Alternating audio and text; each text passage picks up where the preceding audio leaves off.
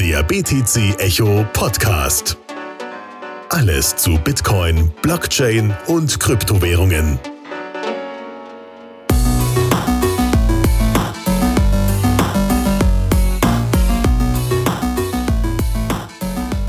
Ja, hallo meine lieben Damen und Herren, herzlich willkommen zum BTC Echo Podcast. Heute habe ich wieder einen Gast in der Sendung, der auch schon mal da war, und zwar ist das der Tor Alexander. Hallo.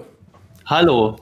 Wir hatten uns ja letztes Mal über das Thema Bitcoin-Testament und die Nachfolgeregelung unterhalten. Und heute soll es um ein ähnlich zeitloses Thema gehen, aber in eine ganz andere Richtung. Und zwar wollen wir uns mal mit der, dieser Dezentralität beschäftigen, was ja so ein, ja, ein Unwort geworden ist in den letzten Jahren, weil alles muss dezentral sein, ja. Decentralize all the things, äh, gibt's ja so Memes zum Beispiel.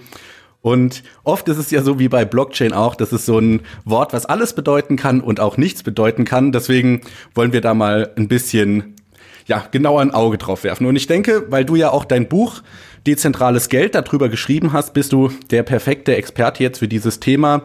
Und mhm. genau. Danke. Ja, also Dezentralität sehe ich eigentlich auch so als so das Hype-Wort im, im Blockchain, im Kryptobereich. Und man wird, man misst da an der Dezentralität äh, eigentlich so ziemlich alles. Guck zum Beispiel Diskussionen über EOS an, ah, das ist ja viel zu zentral äh, mit den paar 20 Minern und, und bliblablub. Und dann ist aber auch die Frage, ja, ab wann ist denn eine Blockchain zentral und ab wann ist sie dezentral? Und damit habe ich mich unter anderem auch in dem Buch äh, Dezentrales Geld äh, mal ein bisschen näher beschäftigt und das halt auch für den Leser aufgedröselt und verständlich versucht zu erklären. Ja, vielleicht ganz am Anfang dann die, die Frage, die du auch in dem Buch stellst, und zwar, wie misst man das überhaupt? Ob etwas zentral ist oder dezentral? Ist das ein Bauchgefühl? Versucht man da qualitative Fakten aufzuzählen oder wie bewertet man das? Na, es gibt da, es haben da einige äh, sich überlegt. Also ich, ich werfe jetzt einfach mal so ein paar Schlagwörter äh, in, in den Raum.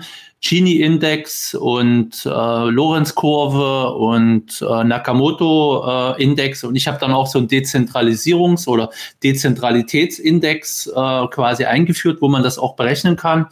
Und im Prinzip ist, macht man Folgendes, was man in der Wissenschaft eigentlich mit komplexen Systemen häufig macht. Man gliedert das in Subsysteme und untersucht diese Subsysteme oder diese Bereiche und schaut den Bereich von mir aus Mining an, schaut den Bereich Codierung an, Softwarebasis oder was auch immer und wie zentral oder wie dezentral bin ich dort. Und wenn ich da äh, genauso wie beim, bei einem Konvoi, wo das langsamste Schiff die Geschwindigkeit des Konvois bestimmt, ist es auch in der Blockchain-Technik die, der Bereich mit der schlechtesten Dezentralität, also mit der höchsten Zentralität, bestimmt eigentlich auch die Zentralität der Blockchain. Mhm. Also von da ist der Vorwurf gegenüber EOS äh, jetzt nicht aus der Welt äh, gerissen. Der Vorwurf, dass da halt zu wenig Miner gibt und dass Zentralisierung ist. Wobei da sicherlich noch ein paar andere Probleme zentraler sind als, als die paar 20 Miner. Ja.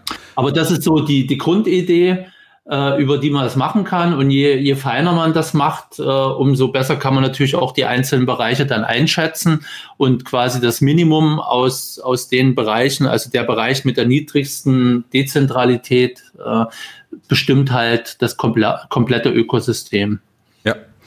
Genau, und jetzt nach der Frage, wie man, wie man das missen will oder wie man da vorgeht, wenn man sowas misst, dann auch die Frage, was bedeutet Dezentralität eigentlich? Also ich, man kann sich das ja, und ich finde, das erklärst du auch recht schön, wie der Begriff sich entwickelt hat, aber man kann sich das ja eigentlich schon mal als Gegenteil zu einer Zentrale vorstellen. Ja, also, ja. keine Ahnung, mhm. Zentrale von Telefonen früher, da hat man angerufen, gesagt, ich möchte gerne da und da durchgestellt hin werden und dann hat man sich praktisch über die Zentrale verbunden.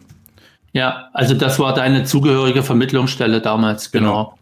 Und später gab es ja dann die Selbstwahltelefonie äh, und ähm, mittlerweile halt digital.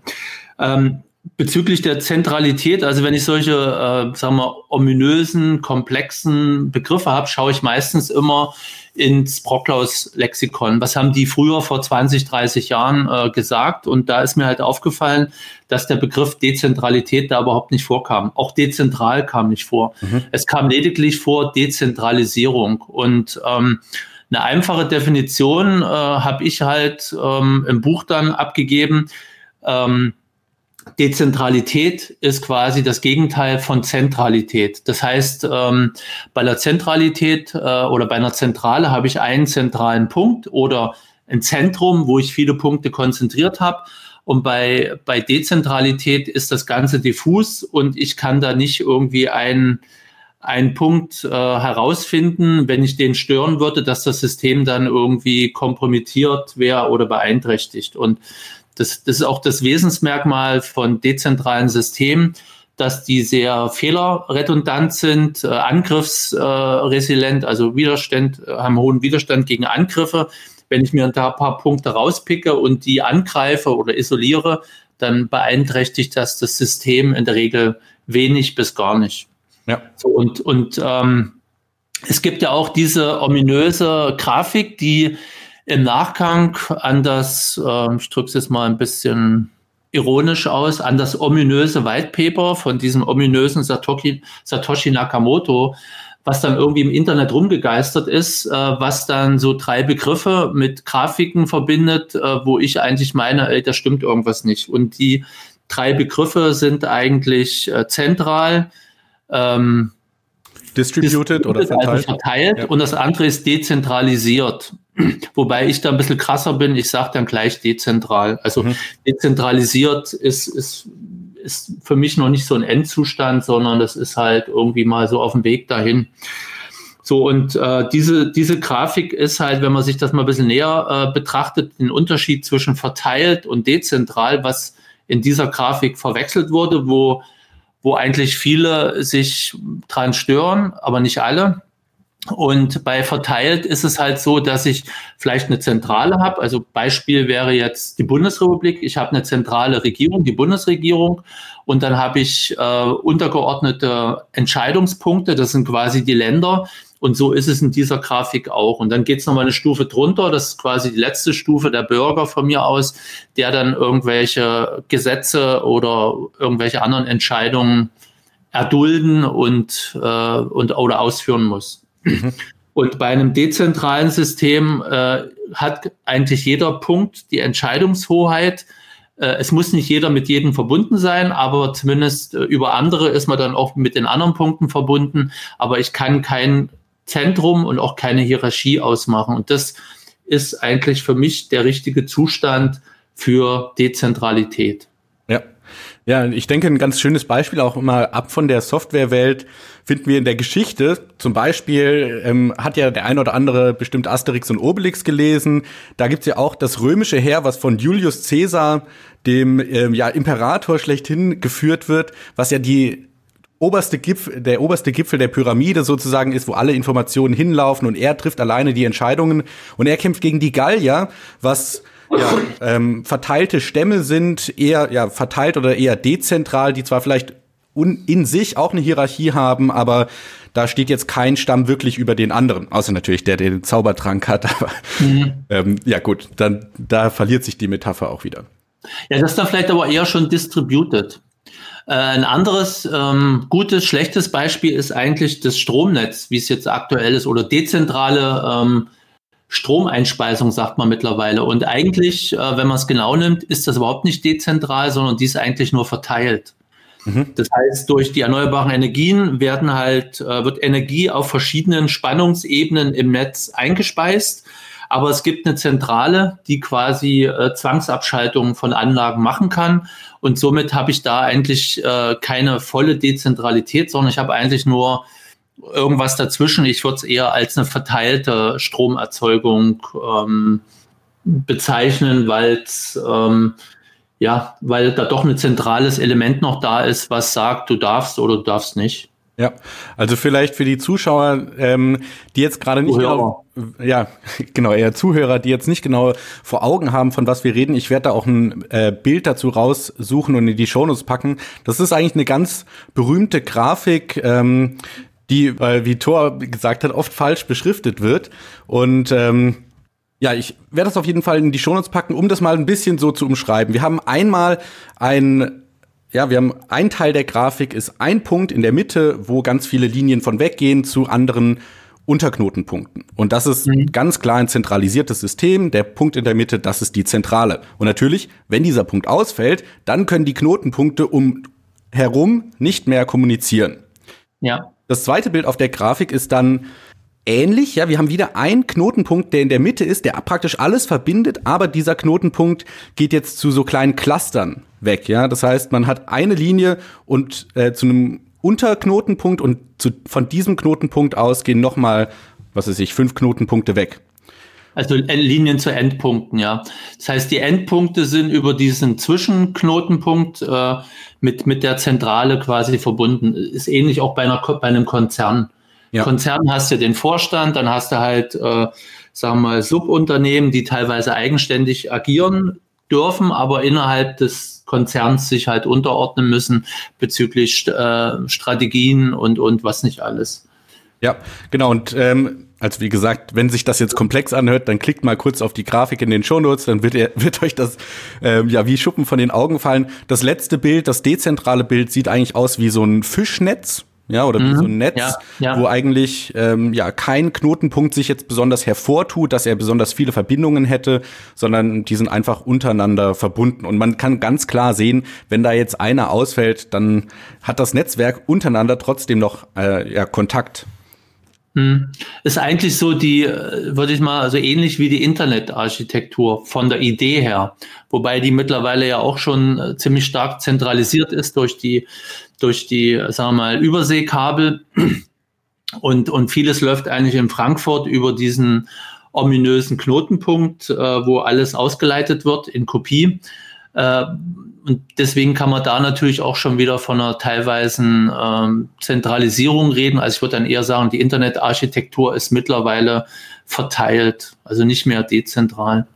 Genau, und das ist ja auch so interessant, dass eben dieser Begriff der Dezentralität mit dem Internet einhergegangen ist und wir mhm. den jetzt auch wirklich erst so im Sprachgebrauch haben, nachdem wir andere Arten von Netzwerke äh, in der Welt haben. Und nochmal vielleicht so ganz zurück in die Geschichte. Das Internet selber ist ja ursprünglich aus dem Gedanken entstanden, zur Zeit des Kalten Krieges, ja, sollte mal eine Atombombe aus Russland ihren Weg an die Ostküste finden, dann muss ja der Rest des Landes noch in der Lage sein, zu kommunizieren.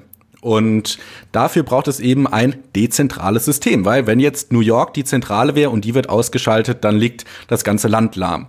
Und ja, mhm. daraus ist letztendlich das Internet äh, entstanden. Ja, aus dem ARPANET, ja, das war ein militärischer Zusammenschluss von Computern, ja. Okay, jetzt so wie wir das heute eigentlich mitbekommen oder wie es oft äh, rübergebracht wird, ist Dezentralität einfach der heilige Gral. Ja, das ist das Nonplusultra ja. und alles muss dezentral sein. Aber die Welt ist ja nicht so, dass immer alles optimal ist, sondern alles hat ja auch so ein bisschen seine Kehrseite. Was sind denn die Vor- bzw. Nachteile von der Dezentralität? Ich würde vielleicht kurz nochmal die Frage ganz kurz zurückstellen. Ja. Der, der Punkt ist immer, Entschuldigung, wenn man jetzt so die Historie betrachtet, gab es irgendwie, je nachdem, wie man es betrachtet, immer so ein Hin und Her zwischen starker Zentralisierung und, und starker Dezentralisierung, wie weit, inwieweit in der Vergangenheit schon irgendwie da war. Und die Frage ist, ähm, habe ich irgendwo das Optimum bei einer starken Zentralisierung? Habe ich es bei einer starken Dezentralisierung? Oder habe ich vielleicht das Optimum irgendwo dazwischen? Mhm. Und ich denke eher, das Optimum ist irgendwo dazwischen, wo auch immer. Das kann natürlich, das Pendel kann ziemlich stark Richtung Dezentralisierung äh, ausschlagen. Aber durchaus einige zentralisierte oder zentrale Elemente sind für ein System durchaus positiv. Und das war auch bei Bitcoin mal so, als ein Fehler aufgetreten ist, äh, der dann aufgrund von Zentralisierung, sprich, dass der Entwickler ein paar Mining Pools kannte, die das Update nicht eingespielt haben und, und, äh, und dadurch halt ungemach bewahrt werden konnte. Und das ging halt nur durch äh, Zentralisierung. Ähm, zu deiner Frage, wiederholst du noch mal ganz kurz, bitte. Ja, was sind die Vor- und Nachteile von Dezentralisierung? Wir hatten ja vorhin schon angesprochen, diese hohe Fehlertoleranz und Angriffsresistenz, das sind natürlich Vorteile, aber hat da die Sache auch einen Haken? Ja, sicherlich mehrere Haken. Also durch, durch, eine hohe Zentra durch einen hohen Dezentralisierungsgrad hat man ja viele äh, redundante Systeme, mhm. die eigentlich auf der gleichen äh, sagen wir mal, Verantwortungs-, Entscheidungsebene stehen, die aber für sich genommen alle das Gleiche oder dasselbe machen können. So, und da ist die Frage, brauche ich so viele redundante Systeme? Oder reicht dann nicht vielleicht auch fünf oder zehn redundante Systeme mit vielleicht Spiegelung und keine Ahnung, was da noch alles so für Techniken gibt? So, und äh, wenn man sich ähm, beispielsweise jetzt bei Bitcoin den Mining-Prozess anschaut, dann gibt es ja ziemlich viele verschiedene Miner. Miner. Ich rede jetzt nicht von den Miningspools, sondern von den Minern. So, und die alle tun dasselbe. Jeder von denen versucht, den nächsten Block zu finden. Und das ist ja eigentlich eine ineffiziente ähm, Tätigkeit, äh, wenn man es wenn genau und, und abstrakt betrachtet, äh, weil jeder dann eigentlich das Gleiche macht. Das könnten sie sich ja zusammenschließen und, und das irgendwie gemeinsam machen. Klar machen dann das schon einige und die schließen sich in den Pools zusammen. Aber trotzdem zwischen den Pools habe ich dann auch wieder dieses urkapitalistische Prinzip, der Winner takes all, also der, der als erstes den Block findet, kriegt die komplette Belohnung. So, und das ist eigentlich, wenn man es stark oder eng betrachten würde, ein ineffizientes System von dieser Sichtweise her, von der, von der Produktions-, von der, von der Arbeitsweise her. Aber wenn ich es jetzt vom Sicherheitsaspekt äh, betrachte, ist es ein hochgradig sicheres System. Weil wenn ich da ein paar Punkte störe, ein paar meiner störe, kriegt das System das überhaupt nicht mit sondern ich habe halt viele redundante Knoten, die dasselbe ständig machen und auch oder machen können. Und von daher ähm, ist eigentlich diese Ineffizienz bei der, beim Finden, beim Suchen des nächsten Blockes, ähm, wird halt durch die Sicherheit ähm, quasi kompensiert oder, oder ist, ist die andere Kehrseite der Medaille. Ja, Genau, das ist ja letztendlich der saure Apfel, in den man beißen muss. Mhm. Entweder wir haben so eine Zentrale wie Visa, die jetzt sagt, ah, okay, diese Zahlung ist passiert und die ist nicht passiert. Die ja. brauchen kein Proof of Work, weil die das einfach selber entscheiden können. Ähm, oder wir haben Bitcoin, wo alle Leute gleich sind, ja. Keiner hat jetzt besondere Privilegien über den anderen. Und dann muss man sich halt überlegen, ja, wie schaffen wir es denn, wenn wir jetzt einander nicht vertrauen? Ja, wir misstrauen sogar noch einander. Ja, ich gehe mhm. davon aus, dass sich der Knoten neben mir, der will mich betrügen. Wie ja. schaffe ich es denn jetzt, ähm, da trotzdem auf eine Seite zu kommen, ja, dass wir sagen können, Alice hat Bob ein Bitcoin geschickt und dafür braucht es eben diesen Proof of Work, diesen Beweis der Arbeit. Und das ist ja eigentlich letztendlich auch das Geniale, was Satoshi herausgefunden hat oder was er entwickelt hat, dass man eben dieses ähm, ja, Peer-to-Peer Electronic Cash System dezentral halten kann, indem man mit dem Proof of Work arbeitet, oder? Den Proof of Work ist aber nicht von ihm, das ist von, ja, ja, dem, genau. Von dem Halfine. Ja. Ähm, und aber letztendlich hat er den Anstoß gegeben und, ähm, und hatte die Grundidee und, und das System ist halt durch ihn äh, unter anderem durch den Proof of Work, aber auch durch die Kryptographie mhm. ähm, verbessert worden. Ähm, Beispiel, wo, wo das halt ein bisschen, sagen wir mal, kooperativer ist, wo jetzt nicht so viel, äh, sag ich mal, Rechenleistung in Klammern verschwendet äh, wird, ist, ist beispielsweise bei Ripple. Äh, da gibt es einen anderen Konsensalgorithmus. Das heißt, ein Teil des Netzwerkes einigt sich da auf die Wahrheit, welche Transaktionen passiert sind, welche nicht. Und der Rest, Rest akzeptiert das. Also es gibt andere Protokolle, wo das ein bisschen anders ist. Aber nochmal, diese, diese, diese paralleles, diese, dieser parallele Kampf um den nächsten Block ist die Sicherheit des Bitcoin-Netzwerkes. Das heißt, ich muss wirklich den anderen nicht vertrauen, sondern ich entscheide für mich selber, was, welche Transaktionen jetzt passiert sind, welche ich in diesen Block reinnehme. Und wenn ich der Erste bin oder der Beste, der einen Block veröffentlicht und viele Nachfolgeblöcke bekomme, äh, dann habe ich halt, äh, kriege ich eine Belohnung. Und wenn nicht, dann mache ich es halt beim nächsten Block, probiere ich es wieder. Mhm. So, und, und nochmal, das ist eigentlich die Sicherheit des Bitcoin-Netzwerkes oder dieser Bitcoin-ähnlichen äh, Blockchains hast du ja bei Dash und bei anderen Kryptowährungen genauso. Ja. Ja, und da spielt wahrscheinlich auch schon so ein bisschen mit rein, äh, damit wir überhaupt ein Proof-of-Work-System haben können, brauchen wir eine Blockzeit ja, von zehn Minuten. Das ist relativ langsam. Das kann Visa schneller. Und weil die müssen ja nur selber in ihrer Datenbank da ein paar Zahlen hin und her schieben und schon ist es passiert. Die müssen sich ja mit niemandem darauf einigen. Hm. Und ähm, auch bei Bitcoin, man trägt die Kosten selber. Ja? Der Miner, der die äh, Energie aufwendet, der möchte natürlich auch bezahlt sein und dieser Platz in der Blockchain ist natürlich limitiert, deswegen muss man sich da ja einkaufen sozusagen. Ja. Und das ist ja bei Visa auch nicht so, ja, als wenn ich im Laden mit der Visa-Karte zahle oder mit irgendeiner Kreditkarte, dann trägt die, tragen die Kosten ja der, der Händler normalerweise. Richtig, ja, aber im Prinzip nicht, wenn du zahlst, sondern wenn du zahlen willst. Dann entscheidet ja Visa, sprich deine Bank im Hintergrund auch nochmal, aber vorerst erstmal Visa, äh, ob du bezahlen darfst. Mhm. Das heißt, wenn ich öfters mal ein bisschen weiter entfernt ins Ausland fahre, äh, dann gebe ich gelegentlich meiner Bank Bescheid, dass ich jetzt im Ausland bin. Nicht, dass es da irgendwie dem plötzlich mal einfällt, meine Zahlung zu sperren. Ich war mal in München bei einem Vortrag vom äh, Bitcoin Meetup dort und der, der Michael App hat da von Monero und von Zcash äh, so ein paar Leute aus USA eingeladen gehabt und die von Zcash, äh, die hatte Probleme mit ihrer Kreditkarte. Die war mhm. vor einer Konferenz in Prag und als sie dann in, in, in, München irgendwie was bezahlen wollte, dann haben die ihre Kreditkarte ihr gesperrt gehabt und dann saß sie erstmal, da hat sie erstmal eine Beschäftigung gehabt. Ja. Und dann hat man noch eine Zeitverzug und lauter so ein Kram. Und das ist ja eigentlich auch der Vorteil von, äh, von Kryptowährung, von Bitcoin, dass, dass ich da keine störende dritte Partei habe äh, mit drinne, die mir irgendwie eine Transaktion untersagen kann. Ja. Und ich keinen Miner finde, der meinen Block meint, ja mein Gott, dann muss ich halt gucken, dass ich selber äh, den nächsten Block finde und da meine Transaktion reinpacke.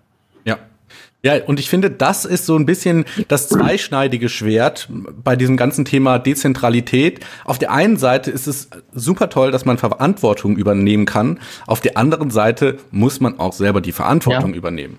Ja, also diese Freiheit, die einem diese Dezentralität und Souveränität bringt, heißt natürlich auch, ja, kümmere dich um deine Backups, ja, weil wenn du mal eine Zahlung ins äh, Nirvana geschickt hast oder dein, deine Wallet verlegt hast, dann bist du dafür da, entweder das wiederzuholen oder du kriegst es halt nicht wieder. Und bei Visa, da kann mhm. man dann noch, was weiß ich, drei Monate später sagen, ja, das war doch gar nicht ich, der da in, was weiß ich, äh, Timbuktu irgendwas ausgegeben hat und dann rollen die das wieder zurück. Das ist da kein Problem.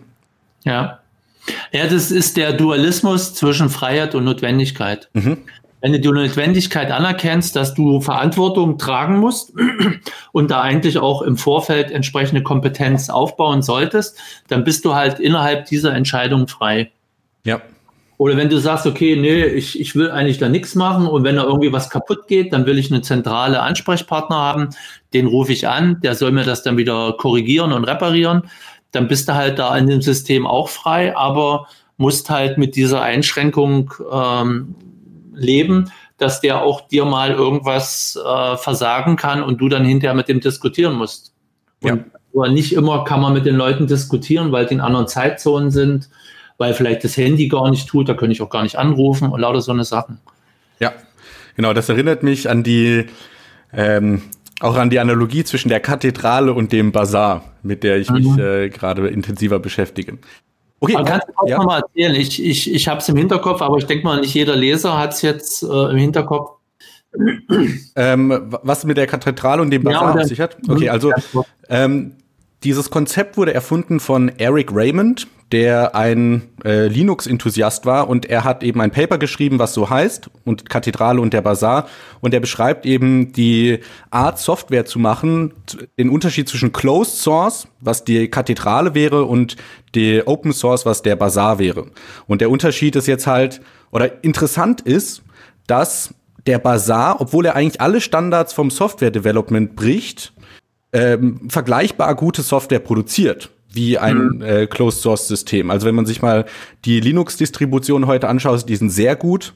Ja, die, das Programm, mit dem ich den Podcast schneide, ist Open Source, das ist Audacity. Das Programm, mit dem ich den Podcast aufzeichne, ist Open Source, das ist OBS. Also wirklich hervorragende Software, die teilweise Konkurrenz mit Photoshop und so weiter aufnehmen kann. Und ja, jetzt ist geht er praktisch in dem Paper so vor, dass er halt die Lektionen rauszieht und sagt so, ja, deine Nutzer können auch zu Co-Entwicklern werden und Bitcoin ist ja auch ein Open Source Projekt, das heißt, es ist eigentlich auch im Bazar und mhm. ähm, hat als solches auch die ja, Eigenschaften, die ein Bazar eben so hat. Genau, also da kann man eine komplette eigene Folge drüber machen. Ähm, was ich jetzt aber noch, ja? Guter Vergleich finde ich auch gut und ich sage auch immer, das Fahrrad ist nicht, äh, ist nicht an einem Tag erfunden worden. Der eine hat das Fahrrad erfunden, hat gesagt, der andere, oh, im Dunkeln fahren ist blöd, jetzt erfinde ich mal eine Lampe. Äh, und vom Einkaufen äh, kann ich auch nicht viel transportieren, wenn ich heimfahre, also erfinde ich einen Gepäckträger. Und so ist das äh, Fahrrad sukzessive von verschiedenen Parteien immer weiter verbessert worden. Mhm. So, und bei Software ist es eigentlich das Gleiche. Ich habe eine bestimmte Grundsoftware, die ist gut. Und der eine braucht halt dieses, der andere braucht halt jenes. So, das hat ja jenes geproduziert. Äh, das kann ich bei mir auch verwenden. Oh, das ist ja toll.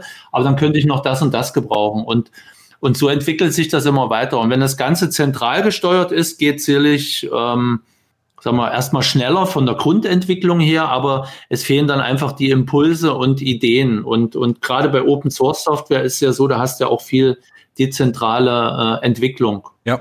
Und gerade wenn es um Fehlersuche geht, dann sind halt Nutzer, die selber auch mitprogrammieren können, sind mhm. viel wertvoller, weil auch mehr Augen auf den Code schauen, mehr Augen testen den Code und ähm, man kann ja schneller veröffentlichen, schneller Fehler beheben und so weiter und so fort.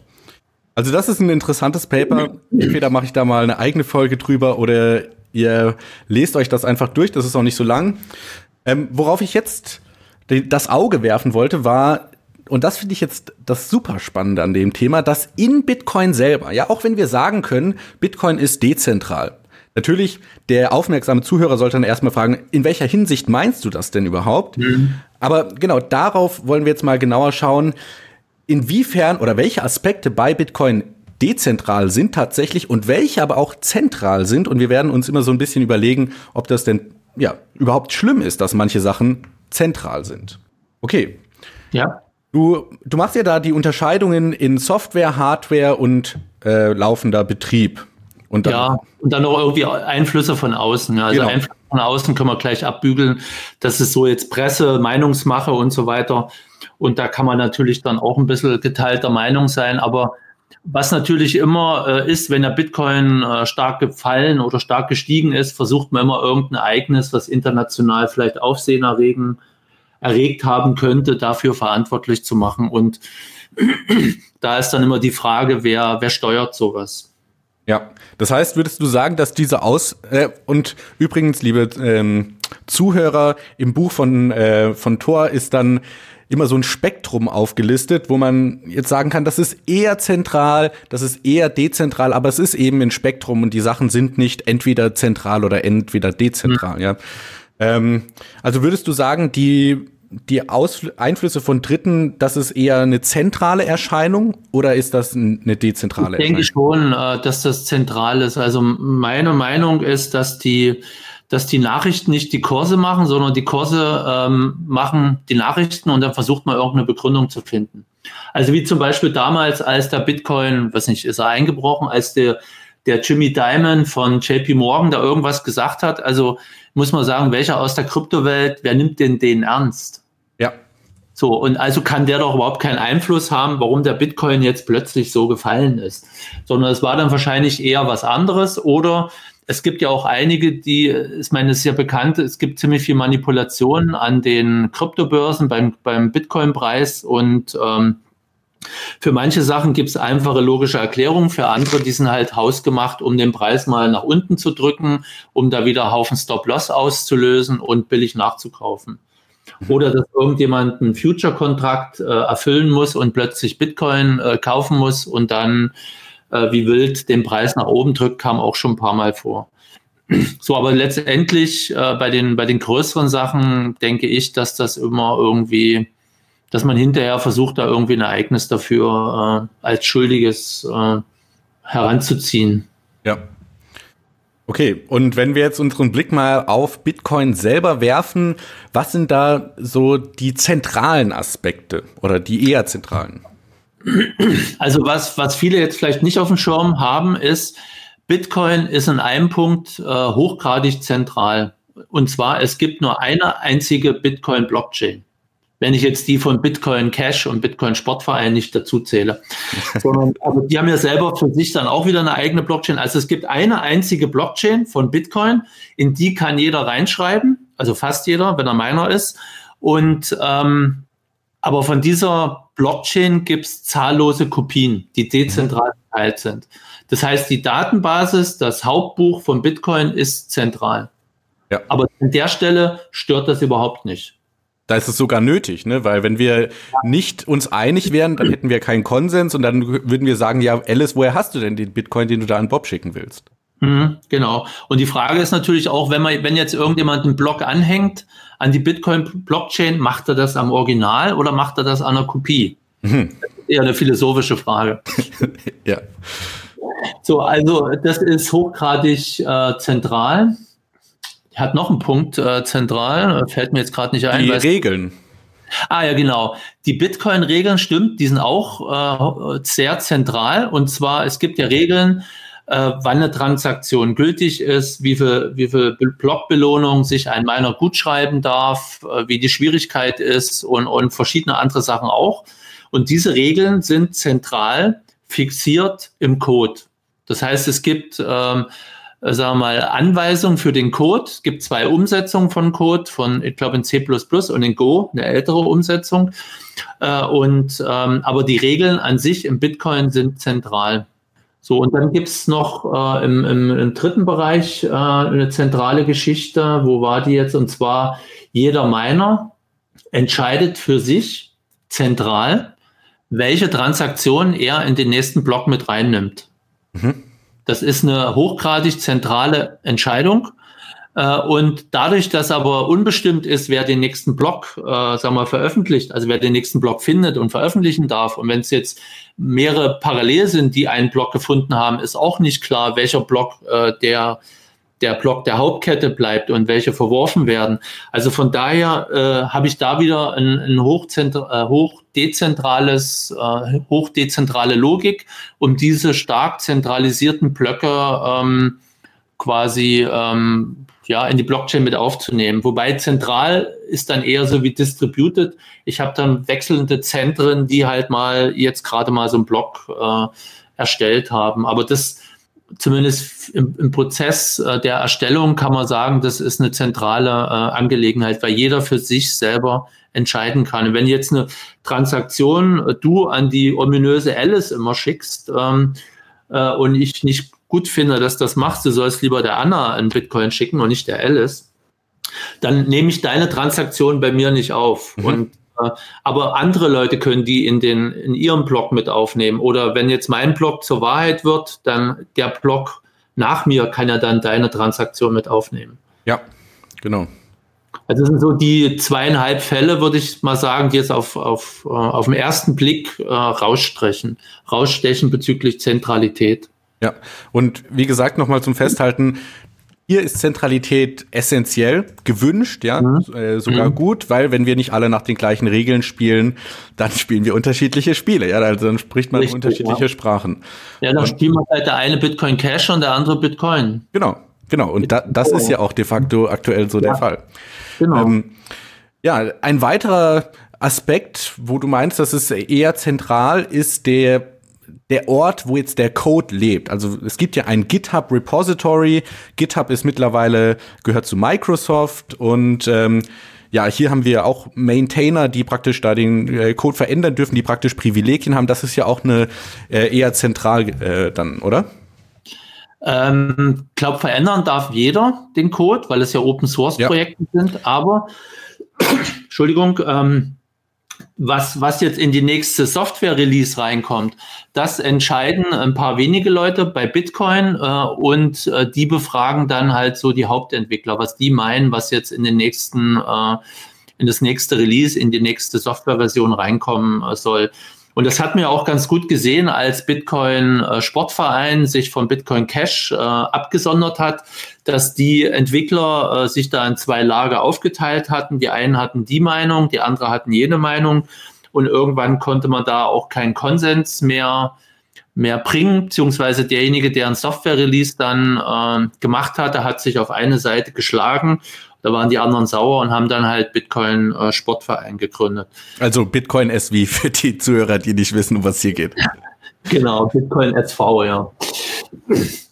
So, und ähm, Ja, also das ist äh, eine, eine Geschichte, die notwendig ist, wobei die bei Bitcoin nicht eine einzelne Person ist, sondern es gibt eine Gruppe von Personen, äh, und der eine, der es mal eine Zeit lang gemacht hat, hat gesagt, nee, er will es nicht alleine machen, weil er natürlich dann Angriffspunkt wäre. Er könnte ja dann von irgendwelchen ähm, Diensten mit drei Buchstaben äh, oder Staaten mit drei Buchstaben äh, erpresst oder genötigt werden, irgendwelche Sachen zu machen oder nicht zu machen. Mhm. So, und deswegen hat man da auch versucht, äh, das auf mehrere Schultern zu legen, also sprich, ähm, ja, so in Richtung äh, verteiltes, ähm, verteilte Verantwortung, was in das nächste Software-Release reinkommt. Ja, da gibt es ja, ja. Mhm. Was aber auch noch äh, ein Punkt war, habe ich auch im Buch geschrieben, äh, im Vergleich zu Ethereum. Also ich beziehe mich da auf, ein, auf eine Untersuchung, auf eine Studie oder auf einen Medium-Artikel von jemandem und die hatten da unter anderem Bitcoin mit Ethereum äh, verglichen und da kam raus, ähm, ich hatte gesagt, diese ein, ein Konvoi fährt halt nur so langsam wie das langsamste äh, Schiff und eine, eine Blockchain ist halt nur so dezentral wie der, wie der zentralste äh, Bereich daraus. Und die hatten halt festgestellt in 2017, dass glaube bei Bitcoin zwei Leute Commits gemacht hatten und bei Ethereum eins, wenn ich mich jetzt äh, einer, wenn ich mich jetzt nicht täusche, oder zwei bei Ethereum und bei Bitcoin fünf, irgendwie sowas halt. Also war erschreckend wenig und und wenn man da die Leute äh, quasi äh, gekapert hätte und die halt blöden Code da reingemacht hätte, der jetzt auf, auf Anhieb jetzt nicht so ähm, die, die Schad, ähm, Schadhaftigkeit erkannt worden wäre, dann hätte man natürlich auch das System da ein bisschen beeinträchtigen oder gar zum Erliegen bringen können. Ja. Wie, wie ist eigentlich deine Meinung dazu? Es gibt ja die Vorwürfe, dass ähm, das BTC, Bitcoin Development um Blockstream zentralisiert wird. Hast du da auch irgendwas rausgefunden bei deiner Recherche oder wie stehst du dazu? Das hatte ich jetzt nicht extra ähm, äh, untersucht gehabt oder aufgegriffen, aber insgesamt sehe ich es natürlich auch ein bisschen kritisch, dass die, ähm, dass die ähm, Entwickler hauptsächlich von einem Unternehmen gesponsert oder bezahlt werden. Mhm. Und dann ist die Frage, machen sie es nebenbei oder machen sie es hauptberuflich und, und, und welche Interessen äh, verfolgen sie da bei ihrer ähm, Programmierung und Änderung der Regeln und ähnliches. Also es gab ja auch bei Bitcoin ganz am Anfang äh, war ja auch mal möglich, beliebig große Blöcke zu machen mhm. bei Bitcoin. So, und das ist ja diese, diese Fähigkeit ist ja irgendwann weggefallen. Ähm, ich habe aber auch jetzt nicht rum recherchiert, aber so was ich erfahren habe, war das Satoshi Nakamoto, der das dann selber irgendwie eingebaut hatte, diese, diese Grenze. Und da war es ja auch wieder eine zentrale Person, die eigentlich auch dieses Open Source Projekt ins, ins Leben äh, gerufen hat. Es geht aber auch nicht anders. Also ähm, ist ja bei Kindern ähnlich, die lernen ja auch erstmal von ihren Eltern, also von zentralen Entitäten, bis sie dann später, äh, sagen wir, eigenständig sind und selber was machen können. Und genauso muss man auch erstmal irgendwo ähm, eine Sache anstupsen oder initiieren und ähm, bevor sie dann irgendwie in alle Richtungen loslaufen können. Ja, ja, ist übrigens auch noch ein super spannender Punkt, den du da gerade ansprichst mit Satoshi Nakamoto, weil der Erfinder um Bitcoin, ja, ist ja nicht mehr unter uns. Wer weiß, wo er ist, vielleicht tot, vielleicht irgendwo auf Haiti und schlürft Caipirinha oder so. Ähm, das ist ja auch so eine Sache, wie wenn wir jetzt zum Beispiel wieder Ethereum mit Bitcoin vergleichen. Bei Ethereum hat ja man viel mehr mit Vitalik Buterin diese zentrale Ansprechperson, ja, wenn Lord Vitalik was sagt, dann mhm. ist das äh, Gesetz, dann ist das Gospel, wobei bei Bitcoin eben klar, man hat immer mal wieder den einen oder anderen Satoshi Nakamoto, der da meint, er hat das White Paper geschrieben, aber prinzipiell ist es eigentlich schon klar, wir sind alle nur Leute, die versuchen, das zu verstehen und keiner blickt irgendwie vollständig durch, oder? Ja, im Prinzip, also wenn man, man kann es ja auch anders ausdrücken wir, wir benutzen eine Software, ein, ein, ein System, was irgendein Typ gemacht hat, der sich nicht zu erkennen gibt, der anonym ist. So, und bei, bei Ethereum haben wir den Vitalik Buterin. Wenn da irgendwie uns was nicht fällt, dann können wir uns den schnappen und gegen Schienbein treten oder auf ihn einprügeln oder reden. Aber da ist es irgendjemand, der, der sich nicht zu erkennen gibt. Und dann ist immer die Frage, wenn er sich nicht zu erkennen gibt, ähm, glaube ich den. Also wenn ich jetzt ähm, wir mal, zum Beispiel auch Kritiken zu irgendwie erfahre und die Leute können nicht sagen, wer sie sind, äh, dann muss ich ehrlich sagen, dann nehme ich die auch nicht ernst. Mhm. Weil wenn irgendjemand sich verstecken muss, dann äh, hat er vielleicht irgendwie andere Absichten. Und wenn ich irgendwie eine Meinung habe, dann kann ich auch zu der Meinung selber stehen. Und, und äh, die muss ja nicht unbedingt immer stimmen. Und keiner hat jetzt die Wahrheit gepachtet, aber aber da ist es halt, äh, wird ein System äh, genutzt, was das sicherste System oder sicherste Netzwerk auf dem Planeten aktuell ist, was einen ziemlich hohen Wert äh, beinhaltet und, und der Typ ist nicht bekannt. Ja. Und, und Großteil der Leute akzeptieren das auch noch, dass der anonym ist. Ja, das ist allerhand. Ja, Wobei das System sich jetzt natürlich verselbstständigt hat. Er hat ja jetzt auch nicht mehr so die Kontrolle drüber. Er hat ja eigentlich nur den Anstoß gemacht und, und dann ein bisschen ähm, den Anfang äh, begleitet und, und geebnet, aber und hat sich ja dann zurückgezogen. Aber wenn man es wenn man so stark äh, überzeichnet betrachtet, ist das irgendwie eine ominöse Sache von einem Typen, der anonym ist immer noch und nicht dazu stehen kann, was er gemacht hat. Wobei, ja. wenn er dazu stehen würde, würde er jetzt sitzen, aber das wäre was anderes. ja, genau, das kann man sich dann selber denken. Ähm, aber das war jetzt so der, der erste Punkt praktisch, wo Bitcoin oder was wir jetzt ansprechen, was, Bit, was Bitcoin sehr dezentral macht. Ein paar andere Zentral. Punkte. Zentral oder dezentral? Nee, zentral haben wir, über Zentralität haben wir gerade geredet. Genau, aber dass, hm? dass es den Gründer praktisch nicht in der Öffentlichkeit gibt, so, macht ja. Bitcoin ja eher dezentral. Ja. Ähm, andere Punkte ähm, ist zum Beispiel, jeder kann natürlich, das ist ein Open Source Projekt, Vorschläge machen. Hey, wie wäre es denn, wenn wir dies oder das verbessern? Oder natürlich auch einfach selber mitentwickeln. Ja, ich mhm. kopiere mir die, den Code von GitHub runter, habe den dann selber auf meinem äh, Rechner lokal und fange an, damit rumzuprogrammieren, wie ja zum Beispiel auch Charlie Lee mit Litecoin gemacht hat und etliche andere Bitcoin-Forks. Ja. Ähm, aber das, das mhm. funktioniert einfach, ne? Und mhm. dahingegen sehr dezentral. Ja. Ähm, und ist eigentlich auch gewollt. Es ist ja gewollt, dass Open Source äh, von anderen weiterentwickelt wird, dass sie das auch als Basis von, von eigenständigen Projekten äh, nehmen. Zum Beispiel auch die, die Redaktionssysteme sind ja auch mittlerweile, also diese Homepage-Software, Typo 3, äh, Joomla, WordPress, wobei WordPress eher eine Webtagebuch-Software ist, aber egal. Aber diese verwenden alle Open Source Editoren. Da mhm. gibt es zwei, drei Anbieter und einer von denen ist halt in den jeweiligen Systemen drin. Oder es gibt ziemlich viele Grafikbibliotheken, Image Magic und Graphics, äh, wie sie halt heißen. So, das sind alles so Projekte, die dann wieder Basis von anderen Projekten sind. Und, und ähnlich ist es ja bei Bitcoin auch. Wir haben ein Zahlungsmittel weltweit, global. Wir haben ein Geld, also Werte, Übertragungssystem. Und das können wir jetzt natürlich auch nutzen, um Transaktionen zwischen uns zu machen. Ja. Also du kaufst ein Buch von mir und zahlst mich halt in Dash. Ja. Geht schneller als mit Bitcoin. genau. Nachdem da jede Aber Transaktion ja, äh, Beispiel, ne? ist. Mhm. Okay, ja, und natürlich nicht nur den Bitcoin-Code selber kann man ändern. Ich kann natürlich auch sagen, ich programmiere da was Drittes dazu, ja, eine Wallet-Applikation ja. auf dem, mhm. auf dem iOS und sowohl wie jeder das programmieren kann, kann das natürlich auch jeder nutzen. Ja, wenn das Open Source ist, dann gehe ich einmal auf was weiß ich electrum.org und lade mir da die Open Source Wallet runter. Und ja. Ähm, ja. Die ja auch in vielen anderen Krypto-Ökosystemen angepasst wurde. Also die Electrum Wallet gibt es auch für andere Bitcoin äh, und auch andere äh, Kryptowährungen, äh, die findet man eigentlich recht häufig. Ja, genau. Und dann letztendlich hatten wir auch schon angesprochen, jeder kann Miner sein, jeder kann eine Full Node betreiben. Das ist ja auch ein Narrativ, was immer wieder nach vorne getragen wird. Leute, betreibt eure eigene Full Node, äh, seid First Class Bit Bitcoin Citizens und so weiter. Ähm, bei all diesen Aspekten, ja, ob ich jetzt Bitcoin weiterentwickeln will oder eine Wallet programmieren will oder Miner werden will, ich muss bei nirgends was ein Papierblatt ausfüllen mit äh, Name, Anschrift und das sind meine Absichten und dann abschicken und um Erlaubnis bitten, sondern man kann das einfach machen. Das heißt, es gibt hier wieder keine Zentrale, bei der man sich anmelden mhm. muss. Und ja. ich denke, mit diesem Beispiel kann man sich schon immer ganz gut überlegen, was denn jetzt in Richtung Dezentralität oder Zentralität geht.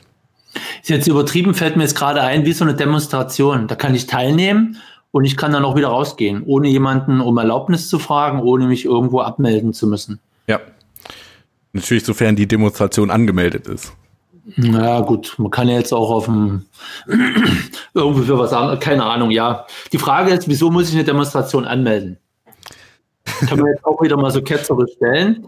Aber wahrscheinlich jetzt in, in einer Stadt, wo Straßenverkehr und, und, und, und bestimmte andere Regeln herrschen, muss man sich halt diesen Regeln dann unterordnen, damit halt die Polizei das Verkehrschaos, sagen wir mal, durch Straßensperren oder ähnliches äh, reduzieren kann. Aber letztendlich, klar, das Ganze ist dann irgendwie registriert, aber ähm, die Leute, die da hingehen, entscheiden halt für sich selber. Wenn sie weggehen, entscheiden sie halt auch für sich selber, ob sie äh, jetzt gehen oder später oder gar nicht. Ja. Mir, ja. mir ist jetzt nichts Besseres eingefallen, aber es kam mir jetzt gerade so in den Sinn. Okay. Also, was ich vielleicht noch abschließend zu diesem Aspekte von dezentral und zentral sagen wollte, ist, das finde ich so interessant. Viele oder fast alle Aspekte haben auf der einen Seite, auf der kleinen Sicht sozusagen die äh, Zentrale. Ja, ich bin mein eigener Miner. Ich kann bestimmen, welche Transaktionen ich in den Block mache, welche Software ich ausführe, äh, welche Wallet ich benutze und so weiter und so fort. Ähm, auf der anderen Seite, wenn man ein bisschen rauszoomt, dann hat man eben diese Pluralität von vielen Minern. Ja, ich bin dann mhm. Äh, habe eine Transaktion, die ich an Tausende von Minern schicke und einer von denen wird sie wahrscheinlich schon in den Block einbauen. Oder bei ähm, Handelsplattformen beschreibst du auch noch so schön, dass die selber können sich aussuchen, hey, listen wir jetzt die Privacy Coins oder tun wir es nicht? Der Kunde, ja, hat dann aber trotzdem noch die ähm, Wahl zwischen den verschiedenen äh, Regionen auf der Welt. Ja, gehe ich zu einem Exchange äh, auf den Caymans oder in Singapur oder in Deutschland und hat so praktisch die Pluralität. Das heißt, auf der einen Seite haben wir zwar immer diese zentrale auf der anderen Seite, wenn wir rauszoomen, ist das dann aber immer mit ja mehr Auswahl ähm, dann ausgeglichen, oder? Ja, solange wir mehrere äh, Möglichkeiten haben, zwischen denen wir wählen können. Genau. Das ist richtig. Aber die, die Kryptobörsen für sich selber, jede für sich entscheidet halt, ob sie bestimmte äh, Kryptoassets unterstützt. Und wenn das jetzt eine mächtige Kryptobörse ist, wie Binance, ähm, dann hat das natürlich auch Auswirkungen auf den Kurs. Also in der Vergangenheit war es häufig so, wenn Binance einen neuen, eine neue Kryptowährung listet, dann geht der Kurs erstmal nach oben. Oder bei Coinbase nimmt jetzt diese Kryptowährung XY auf und dann pfeift der Kurs plötzlich nach oben ab. Ja.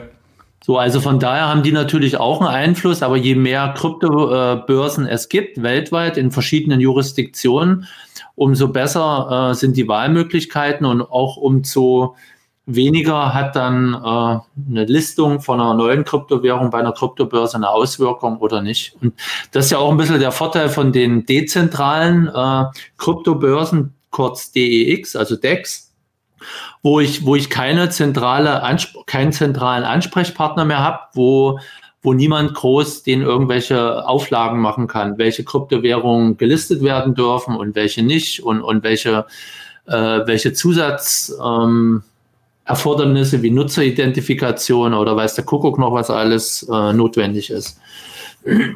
Das ja auch wieder mit, mit DEX und DAO und Smart Contracts und ähnliches sind da ein paar interessante Sachen aufgrund der Dezentralität in die Welt mit reingekommen. Ja. Aber das wäre dann auch wieder, denke ich mal, äh, ein Thema für ein fast eigenständiges Gespräch. Ja, genau. Oder, lieber Zuhörer, du holst dir das Buch Dezentrales Geld und da kannst du das dann auch äh, nachlesen. Ein Punkt, den ich auf jeden Fall noch wichtig finde, ist, wenn wir uns die Architektur von Bitcoin, vom Bitcoin-Netzwerk anschauen, dann haben wir ja einmal ganz viele Full Nodes, ja, über 10.000 Full Nodes, glaube ich, die alle eigenständig wahrscheinlich ähm, das verifizieren, wobei man dann natürlich auch nicht sagen kann, sind das wirklich 10.000 Individuen, die dahinter stehen oder hat einer vielleicht äh, 10 Nodes am Laufen? Ähm, ich denke, dass einige mehrere haben, gerade die Wallet-Anbieter haben mehrere Nodes, weil die Last dann auch irgendwie unter Umständen verteilt werden sollte. Also wenn jetzt mal eine ausfällt, was immer mal irgendwie sein kann, dass der Rechner mal gewartet ist, dann können die natürlich die Wallet-Transaktion nicht mehr sicherstellen und von daher macht Sinn, dann äh, mehrere Bitcoin, mehrere Ethereum, mehrere Dash, mehrere, weiß der Kuckuck was für Nodes äh, äh, zu haben. Ja, genau. Und auf der anderen Seite haben wir dann zum Beispiel die Miner, ja, die ja auch eine ganz wichtige Rolle im Netzwerk erfüllen, haben mhm. wir vorhin schon besprochen. Und hier ist ja auch auf die Kritik bei Bitcoin, ja, das ist geografisch zentralisiert. über 70 Prozent der Hashrate bei Bitcoin kommt aus China. Und hier ja, wird ja auch manchmal mit Horrorszenarien gespielt. Was wäre denn, wenn die chinesische Regierung einen äh, sozialen Tag hat und sagt, wir nationalisieren mal alle, alle ähm, Mining-Unternehmen und beschlagnahmen mal so die Hardware? Also das mhm. ja, könnte man sich ja denken. Bestreite ich, dass die Mining-Leistung, äh, Leistung, die jetzt äh, die, bei den Mining-Pools, die eigentlich ihre Heimat in China haben, dort verortet wird. Es gibt viele Miner weltweit. Ich kenne auch selber einen, einen nordamerikanischen Miner, der hat seine Geräte in Kanada stehen ähm, und, und meint aber bei einem chinesischen Pool. Mhm. So, das heißt, die, die, die Rechenleistung, die er ähm, quasi erbringt, stellt er dem Pool zur Verfügung. Das heißt, wenn der Pool plötzlich nicht mehr existent ist, ich habe das in meinem Buch, habe ich ein anderes Szenario ähm, quasi aufgebaut, dass quasi das Internet abgetrennt wird. Und wir haben, ähm, sagen wir mal, ein ostasiatisches Internet äh, und wir haben dann den Rest der westlichen Hemisphäre, also quasi NATO-Welt plus, plus Südamerika und Afrika. So und ähm, und da ist es ja so, dass die, äh, die Hashing-Verteilung ungefähr gleich ist. Also 60, 40 vielleicht. Äh, also wobei, ähm, ich sage jetzt mal 40 Prozent bei uns, 60 äh, vielleicht irgendwo da in Asien. Das heißt, jedes Netzwerk, jedes Teilnetzwerk für sich könnte eine eigene Bitcoin-Blockchain weiterschreiben. Mhm. Und ich habe das mal ausgerechnet, bei 40 Prozent Hashing-Leistung hätte man eine Blockzeit von 25 Minuten bis zur nächsten Anpassung der, der Schwierigkeit, Englisch Difficulty. Ja. So, und das habe ich mal ausgerechnet, wenn er jetzt gerade, ist ja alle 2016 Blöcke, wenn jetzt gerade 16 Blöcke vergangen sind und ich habe jetzt noch 2000 bis zur nächsten Anpassung, dann würde das ungefähr, ich glaube, 34, 35 Tage dauern, äh, dass wir einen Block nur alle 25 Minuten durchschnittlich haben. Ja. Allerdings habe ich da das Szenario gemacht, dass ja viele, und da kenne ich auch ein paar, ihre Mining-Geräte abgeschaltet haben, weil die Hashing-Leistung zu hoch ist, äh, weil der Strom zu teuer ist. Und ich, die, denke ich, dann würden aus Enthusiasmus alleine schon ihre Geräte wieder einschalten, sodass wir vielleicht einen Anstieg hätten äh, der Hashing-Leistung auf 45 Prozent von mir aus nur. Mhm. Und dann hätten wir eine Blockzeit von ein bisschen über 20 Minuten. Also letztendlich ist das verkraftbar. Aber das Problem, äh, was ich da sehe, ist, was passiert, wenn die beiden Netzwerke wieder miteinander verbunden werden. Hm. Das heißt, ich habe zwei parallele Blockchains. Es gibt eine Regel bei Bitcoin, die ist zentral, eigentlich bei allen äh, äh Bitcoin-ähnlichen Blockchains. Die längste Kette ist die gültige, ist die wahre, ist die richtige. So, jetzt habe ich äh, in, in China eine höhere Hashing-Leistung, äh, also werden die wahrscheinlich die längere Kette haben was passiert jetzt mit den Transaktionen im, ich sage es mal, in der NATO-Welt. So, ich habe jetzt dir, sagen wir mal, ein Auto verkauft, du hast es mir mit, was ich, zwei Bitcoin bezahlt. So, und äh, jetzt wird quasi die, die, die NATO-Bitcoin, die westliche Bitcoin ist, ähm, ist halt kürzer als die, als die chinesische, also wird die verworfen. Das heißt, deine Überweisung von zwei Bitcoin an mich hat nie stattgefunden. Du hast aber das Auto. So, und jetzt bist du irgendwo im Ausland äh, ansässig, ich weiß nicht wo. So, wie kriege ich jetzt mein Auto wieder? Mit welchem Aufwand auch? Ja. So, und das sehe ich als ein Problem an, ähm, was ähm, momentan überhaupt noch nicht diskutiert wird und was auch nicht ähm, irgendwie, es, es, gibt, denke ich mal, relativ einfache Lösungsansätze, äh, aber man muss es halt mal irgendwo äh, ansprechen, diskutieren und dann halt auch eine Lösung programmtechnisch umsetzen. Ja. Okay. Und das führt uns ja eigentlich zum letzten interessanten Punkt und zwar so ganz äh, polemisch gesagt die Frage, ja, was ist denn Bitcoin jetzt? Ist das eine Demokratie, eine Diktatur oder vielleicht was anderes? Ja, wenn es jetzt zum Beispiel um so Sachen geht wie wir, wir wollen eine Änderung machen. Das ist ja, da tut sich Bitcoin ja manchmal schwer. Wie siehst du dazu? Äh, wie stehst du dazu? Glaubst du, Bitcoin ist demokratisch oder was anderes? Also ich habe mir mal den Spaß gemacht und habe mal so auf einer Konferenz, das war allerdings eine Linux-Konferenz, habe ich mal so die Teilnehmer, also an den Ständen gefragt, die konnten da nicht wegrennen, ähm, ist Bitcoin Demokratie oder Diktatur? Und die Antworten waren äh, recht, recht interessant. Gut, da waren natürlich auch ein paar dabei, die jetzt nicht viel Ahnung hatten, wie Bitcoin funktioniert.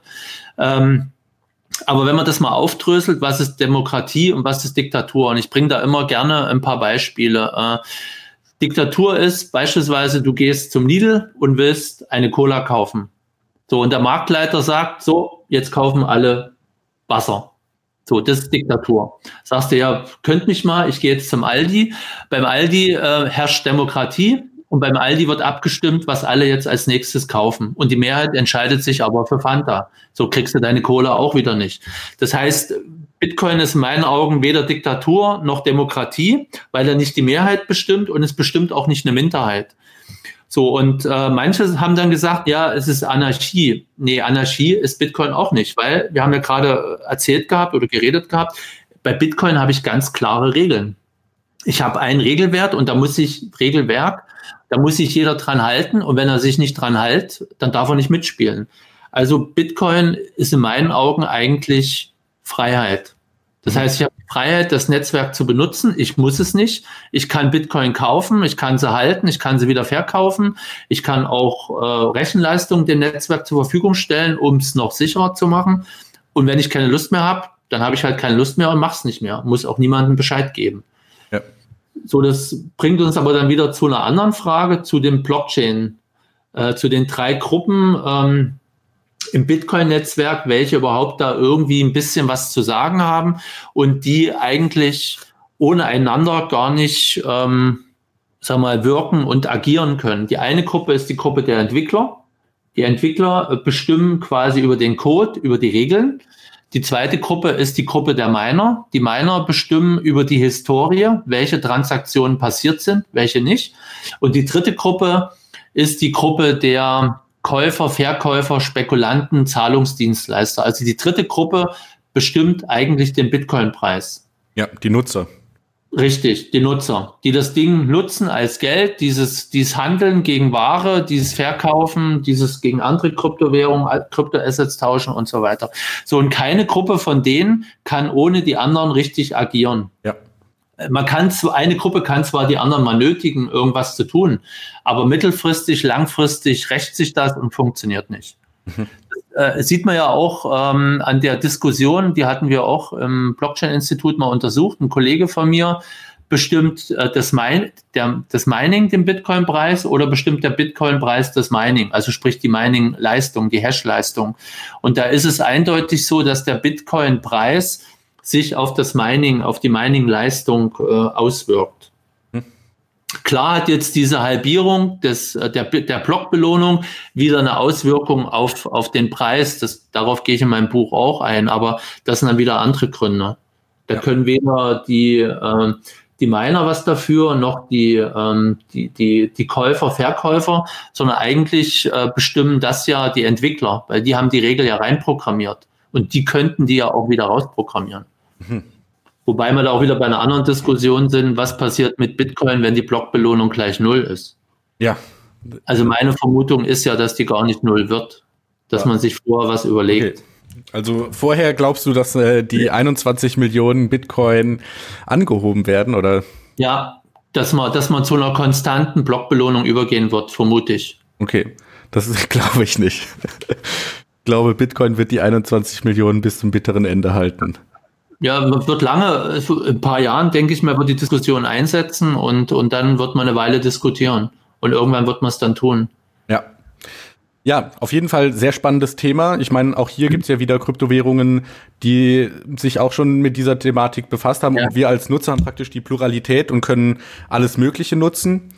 Ähm, auf jeden Fall liebe Zuhörer, falls ihr euch mehr mit dem Thema beschäftigen wollt, falls ihr das interessant findet und da gern genauer drüber Bescheid wissen wollt, dann holt euch das Buch Dezentrales Geld von Thor Alexander. Vielleicht sagst du noch ganz kurz, wo man dich finden kann. Ähm, du machst ja auch ein äh, Meetup in der Region von Stuttgart. Ähm, ja. Erzähl das einfach noch mal kurz. Also eine meiner Homepages ist Tor mit H, T-H-O-R, ähm, minus alexander.de. Da könnt ihr auch die Bücher kaufen. Bei Amazon bin ich eigentlich absichtlich nicht, ähm, weil ich da nicht so ein Fan bin von denen. Ähm, und ähm, auch beim Christoph Bergmann, der ähm, das, die Geschichte um, um Bitcoin veröffentlicht hat, könnt ihr mein Buch kaufen, auch dort gegen Kryptos und natürlich in jeder Buchhandlung. Und ansonsten, wer mich in der realen Welt sehen will, der kann äh, zu meiner Meetup-Gruppe kommen, Kryptoasset oder Altcoin und Kryptoassets. äh, in Stuttgart. Äh, wir sind häufig an der Börse Stuttgart ähm, und haben da in der Regel ein bis zwei Veranstaltungen pro Monat zu Themen, wo wir allerdings ein bisschen tiefer reingehen. Also ich halte jetzt wenig von Meetups, die jetzt nur eine halbe oder eine Stunde im Vortrag offerieren, sondern das sind dann schon ein bisschen längere Veranstaltungen. Es gibt aber auch Leute, die gehen früher oder kommen später. Also das ist jetzt auch kein Problem, wer da jetzt von der Verbindung her äh, gebunden ist und äh, eher äh, weg muss, um wieder heimzukommen. Also wir hatten da auch recht interessante Leute da, mal von der Bundesbank jemand, den Oliver Flasskemper von bitcoin.de. Mhm. War sehr, sehr interessantes Meetup und Dash war öfter war da, Nem, also Monero haben wir ja auch einen berühmten gemacht hatte. so, und äh, ansonsten haben wir ja auch äh, da recht, ähm, ja, Hardware-Wallets habe ich eine, äh, einige Meetups gehabt, wo ich Anbieter da hatte. Also es ist auch eine recht interessante Geschichte. Genau. Und so, mhm. wie ich finde, immer noch eine der besten Möglichkeiten, um tiefer abzutauchen in das Thema, ja. ähm, sich einfach vernetzen, mal mit Leuten reden, weil auf so Meetups laufen dann immer äh, die komischsten Leute rum, ja, jemand wie mich, der auf einmal was von Monero erzählt oder ähm, bei dem Meetup im Januar hat, äh, hattest du ja dann äh, Miner also so ein Mining-Unternehmen, was vorgestellt hat. Und das fand ich zum Beispiel auch super interessant. Mhm. Ähm, da kommt man einfach so ein bisschen aus der eigenen Filterblase raus. Und ähm, das kann ich, wie gesagt, nur sehr stark empfehlen. Ja, und vor allem bei den Minern, wir hatten, ich hatte, glaube 20 Minuten angesetzt. Die haben noch nicht mal eine Präsentation gemacht. Ach, wir brauchen nicht lang. Und ich glaube, weißt du, wie lange haben wir geredet? Über eine Stunde Über eine so. Stunde, ja.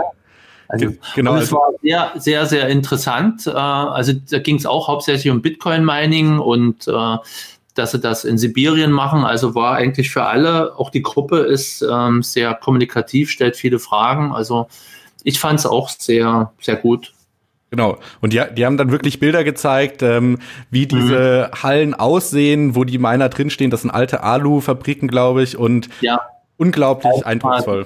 Ja, das sind Waldstraßen, die ziemlich lang waren und kein Vergleich zu den Mining-Booten, die man so aus Videos oder Bildern äh, in China kennt.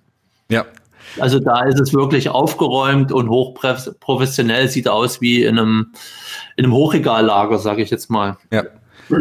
Genau. Okay, gut, dann würde ich an dieser Stelle sagen, äh, nochmal vielen Dank für deine Zeit, Thor. Und äh, wie gesagt, die Links zu deiner Webseite, zu deinem Buch und dem Meetup findet ihr natürlich alles in den Shownotes und dann könnt ihr da genauer gucken.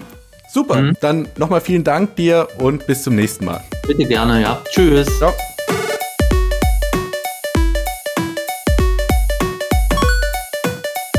Alles, was das Kryptoherz begehrt, findest du auf btc-echo.de. Bis zum nächsten Mal.